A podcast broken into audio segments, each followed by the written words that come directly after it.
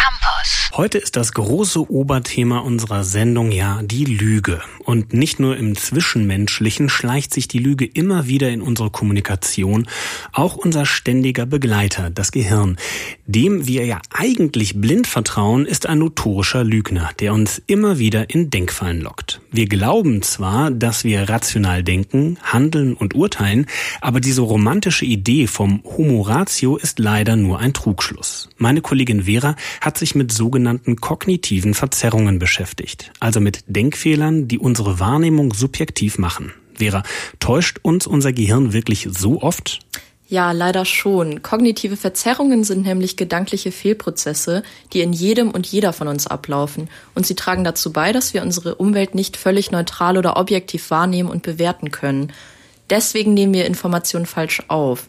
Klingt jetzt vielleicht erstmal etwas abstrakt, aber ich nenne gleich ein paar Beispiele, dann ist das bestimmt verständlicher. Mhm. Was meinst du denn mit ähm, Informationen falsch aufnehmen? Speichern wir die einfach falsch ab oder wie kann ich mir das vorstellen? Ja, so ungefähr kann man das erklären. Also erstmal ist es auf jeden Fall wichtig zu verstehen, dass unser Gehirn unseren Denkprozess unbemerkt in eine bestimmte Richtung lenkt, wenn wir uns ein bestimmtes Ergebnis wünschen. Wenn wir also Informationen abrufen, aufnehmen oder bewerten, passieren systematische Fehler. Das nennt man in der Psychologie Motivated Cognition und kognitive Verzerrungen gehen auf diesen Ansatz zurück. Wenn du dir also zum Beispiel ein Handy kaufen willst und erstmal Modelle und Hersteller vergleichst, obwohl du eigentlich innerlich schon weißt, dass du ein iPhone willst, suchst du wahrscheinlich eher nach Argumenten, ein iPhone zu holen, als nach Gründen, die für andere Hersteller sprechen. Das nennt man dann Confirmation Bias und das bedeutet, dass wir Informationen bevorzugen, die unsere Überzeugungen bestätigen und eher Informationen ablehnen, die unsere Sichtweise widerlegen. Also wenn ich das richtig verstehe, bestätigen wir uns oft also einfach das, wovon wir eh schon überzeugt sind. Genau, also wir glauben aber auch sehr oft und sehr gerne auch das, was wir schon kennen.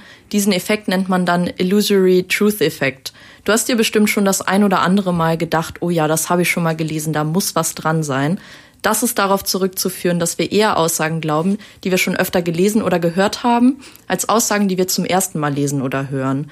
Das heißt, je öfter wir etwas lesen, desto höher schätzen wir die Glaubwürdigkeit dieser Info ein. Mhm. Also wenn Menschen zum Beispiel ganz oft die Schlagzeile, weiß ich nicht, die Erde ist eine Scheibe hören und das in ihrem Feed lesen und nicht nachschauen, ob die Quelle wirklich authentisch ist, wird diese Schlagzeile mit jedem Mal auch glaubwürdiger. Ja, genau. Also vielleicht hast du das ja im Zusammenhang mit Fake News mal gehört.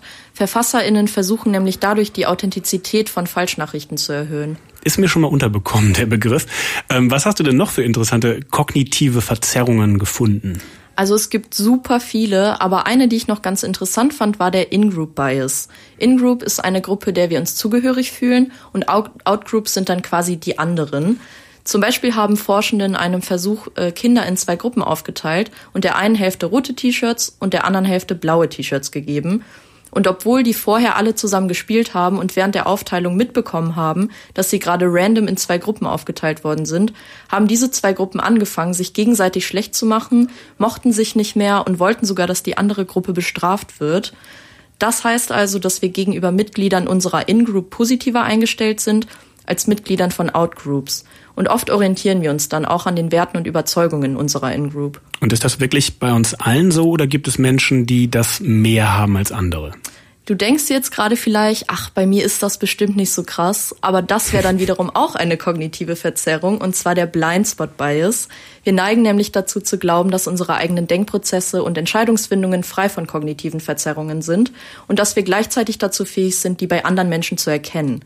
Es ist aber so, dass diese Fehlprozesse nichts mit Intelligenz oder Verstand zu tun haben. Die hat jeder Mensch aus gutem Grund.